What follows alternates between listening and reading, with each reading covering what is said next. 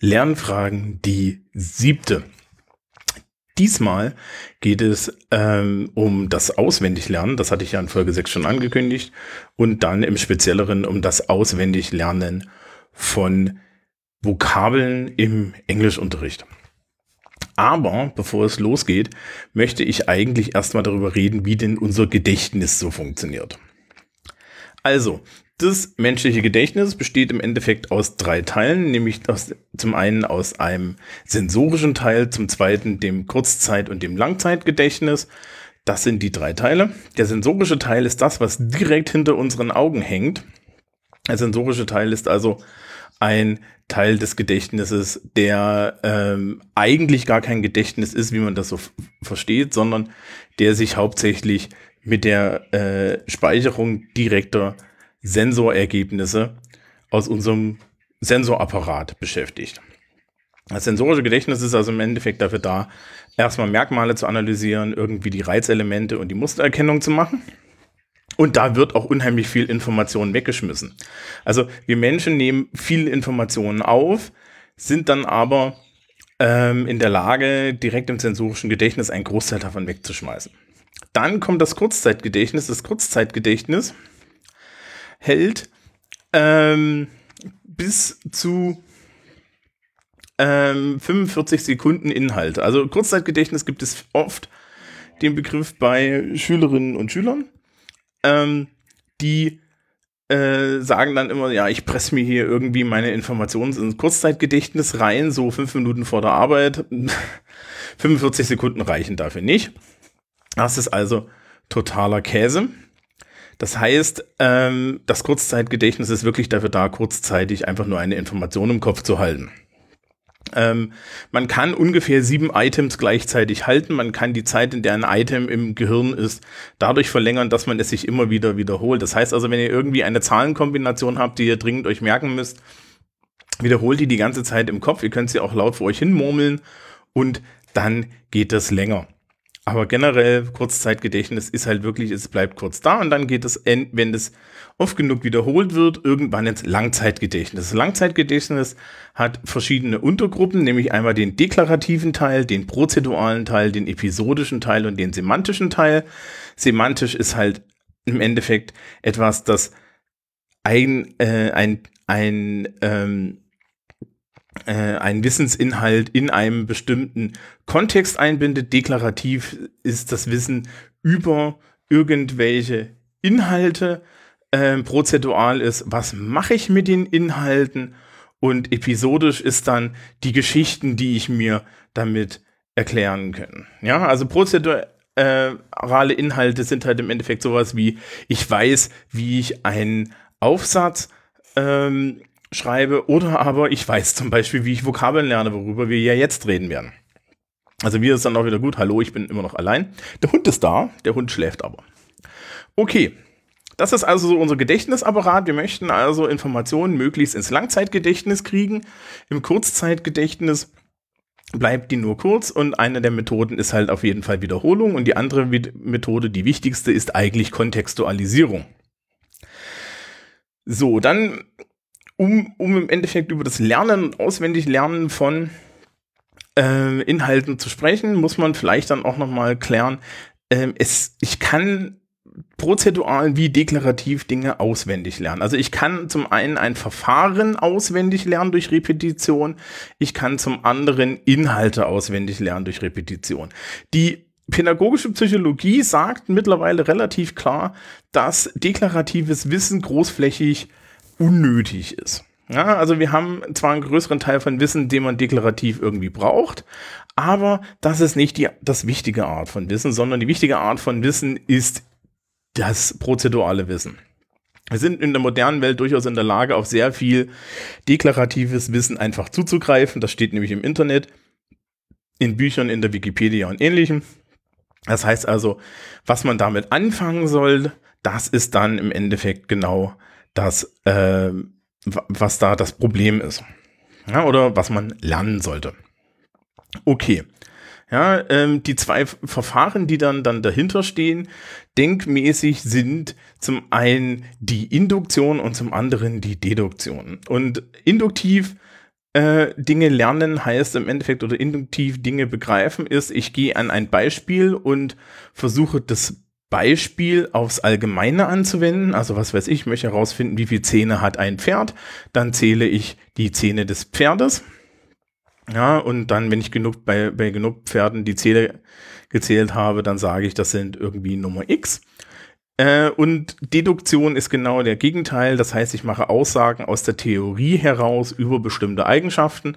Das heißt also, wenn ich zum Beispiel die Sozialstatustheorie von Pierre Bourdieu kenne, kann ich eine gewisse Aussage über den Sozialstatus einer Person machen, wenn ich weiß, wie ich diese Theorie anzuwenden habe. Und da seht ihr schon, ja, prozedurales Wissen, das ist die Basis von Deduktion, das ist halt viel, viel mächtiger, wenn ich tatsächlich theoretische und, und, und, und prakt, äh, theoretische Grundlagen habe, wie die Welt funktioniert. Ja, dann kommt zu meinem deklarativen Wissen, dass ich mir dann auch kurz vorher erst drauf geschafft haben kann, eine Tiefe hinzu, weil ich halt Analysefähigkeiten habe, die ich ansonsten nicht habe.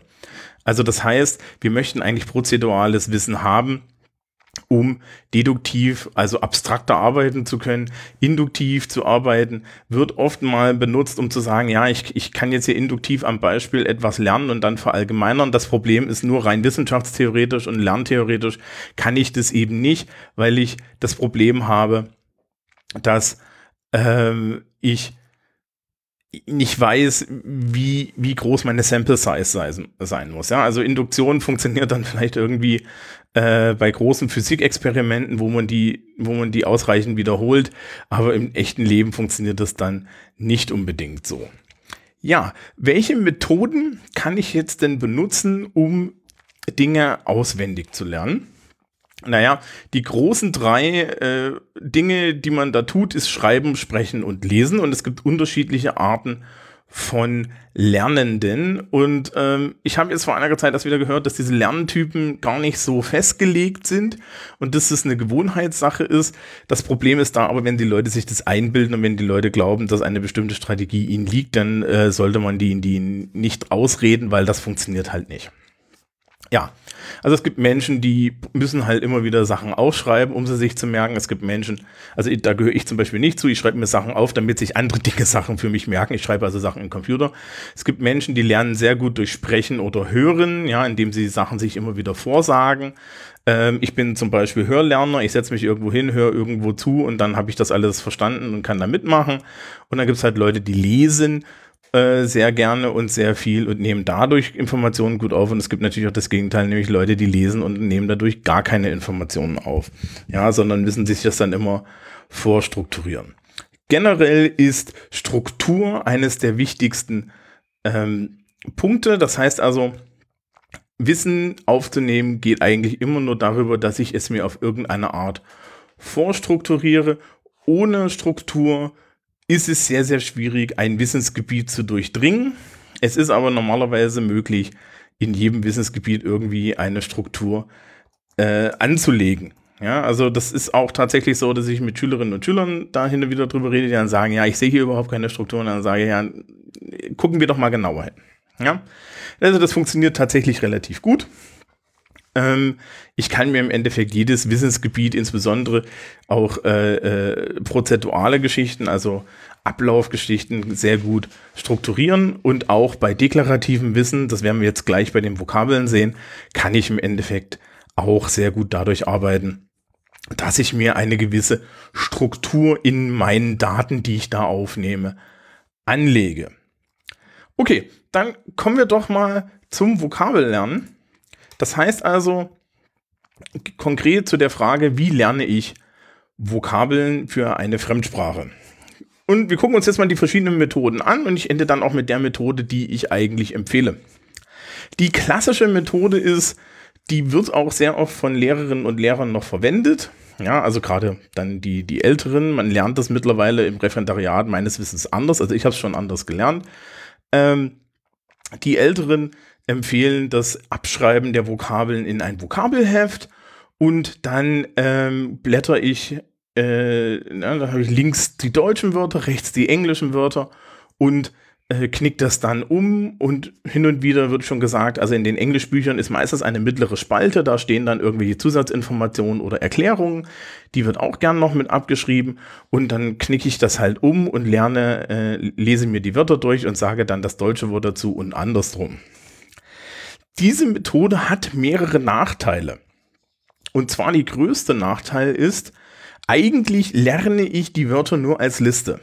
Und das wird in meinem Kopf aufgrund der Struktureigenschaft ähm, als Liste auch in dieser Liste abgelegt. Das heißt also, wenn ich Leuten dann die Liste in der richtigen Reihenfolge abfrage, ist die Wahrscheinlichkeit einer richtigen Antwort viel, viel höher, als wenn ich die Liste von unten nach oben abfragen würde oder aber durcheinander. Es wird dann sehr oft durcheinander abgefragt, aber das, die Methode des Lernens ist eigentlich für durcheinander abfragen schon die schlechteste. Wir kommen gleich drauf, wie man das besser trainieren kann die Methode, die wir mittlerweile wirklich empfehlen, ist die Methode des Karteikastens. Das heißt, ich gehe hin, nehme mir eine Karteikarte und mache mit dieser Karteikarte ähm, für jede Vokabel einen Satz Information. Ich schreibe also zum Beispiel Konnotationen drauf, Denotationen drauf, Kollokationen drauf, die Aussprache drauf, also Phonetik und Phonologie, ähm, vielleicht noch eine englischsprachige Erklärung, vielleicht noch irgendwie Phrasal Verbs und so weiter und so fort. So, was das jetzt alles ist, ähm, erkläre ich natürlich auch noch. Also die Denotation ist die Hauptbedeutung eines Wortes. Und die Konnotationen sind Nebenbedeutungen irgendeiner Art. Das heißt also, eine, ein Wort wie Kohle zum Beispiel, da ist die Hauptbedeutung kohlenstoffbasiertes Heizmittel. Ähm, die Nebenbedeutung ist ähm, sowas wie Geld. Ja, das kann man, man kann es halt auch als Wertbezeichnung benutzen. Ja, ähm, das Wort schwul zum Beispiel hat ähm, die, die Denotation männlich homosexuell und eine negative Konnotation bei vielen Menschen, kann aber auch eine positive Konnotation bei anderen Menschen haben. Geht beides. Dann gibt es Kollokation. Kollokation ist die Frage, wo steht denn das Verb oder das Wort mit welchen Präpositionen? Wie ändern die da ihre Bedeutung? Das große Beispiel da im Englischen ist, und das ist jetzt das, was mir sofort einfällt, das Verb look. Ja, also es gibt look at, das ist anschauen. Es gibt look for, das ist suchen. Es gibt look forward to, das ist ich freue mich auf irgendetwas. Es gibt Look After, das heißt, ich äh, schaue irgendwie, passe auf irgendetwas auf. Und diese Begriffe kann ich dann alle mit auf die Karteikarte tun. Okay. Und ich kann mir natürlich dann auch noch die Aussprache drauf tun mit phonetischen äh, Symbolen. Ihr findet auf der Webseite dann auch so ein Bild von dem Wort Look, wie ich das mal ein bisschen versucht habe darzustellen, wie das ungefähr aussehen kann. Das ist also die, die Karteikarte. Diese Karteikarte tue ich dann in einen Karteikasten und dieser Karteikasten hat mehrere Unterteilungen. Eine Unterteilung ähm, ist für die Wörter, die ich täglich mir anschaue. Die zweite ist dann für Wörter, die ich mir so alle drei, vier Tage anschaue.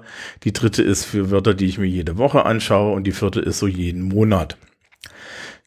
Normalerweise funktioniert das so, dass ich ähm, mir ein Satzkärtchen nehme, die durcharbeite und äh, wenn ich sie kann, stecke ich sie ein Stück nach hinten. Ja, also ein, ein Fach nach hinten.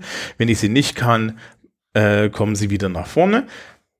Das mache ich mit jedem dieser Kartenabschnitte. Das heißt also, ich mache das mit den täglichen Wörtern, mache das mit den äh, zwischenwöchentlichen Wörtern, mit den wöchentlichen Wörtern und mit den monatlichen Wörtern. Und wenn ich eine Vokabel im monatlichen Bereich nicht gekannt habe ja, oder nicht gewusst habe, dann tue ich sie wieder zurück nach vorne. Kann man sich auch schön mit abfragen lassen.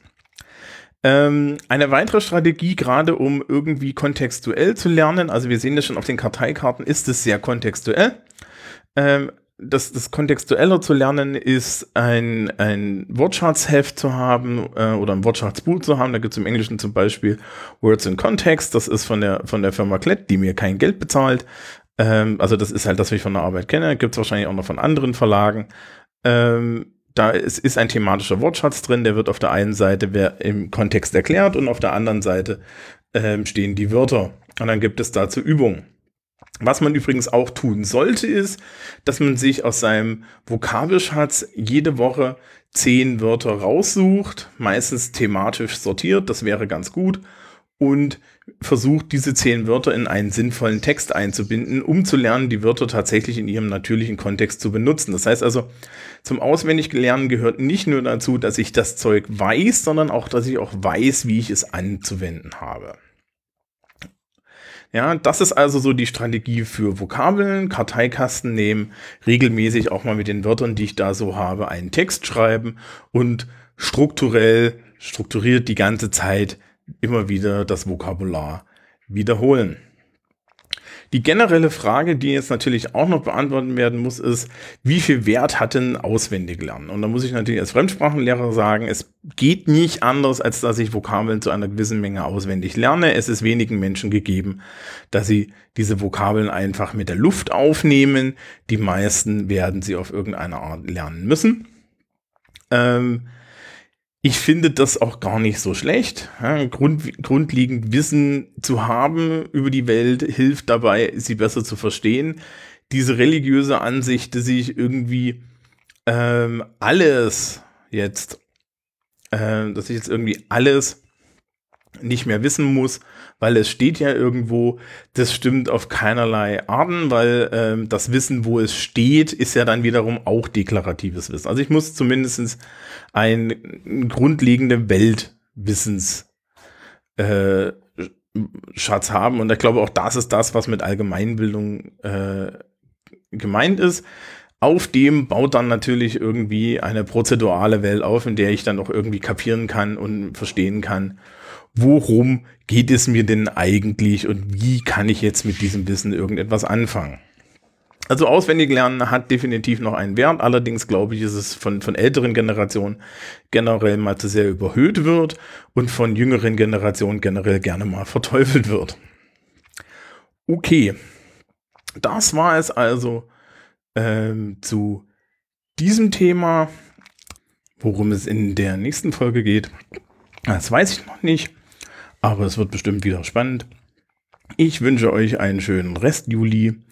Habt viel Spaß. Wenn ihr irgendwie Fragen und Anregungen habt, dann schickt mir sie an fragen.lernfragen.org oder aber äh, Twitter at Lernfragen.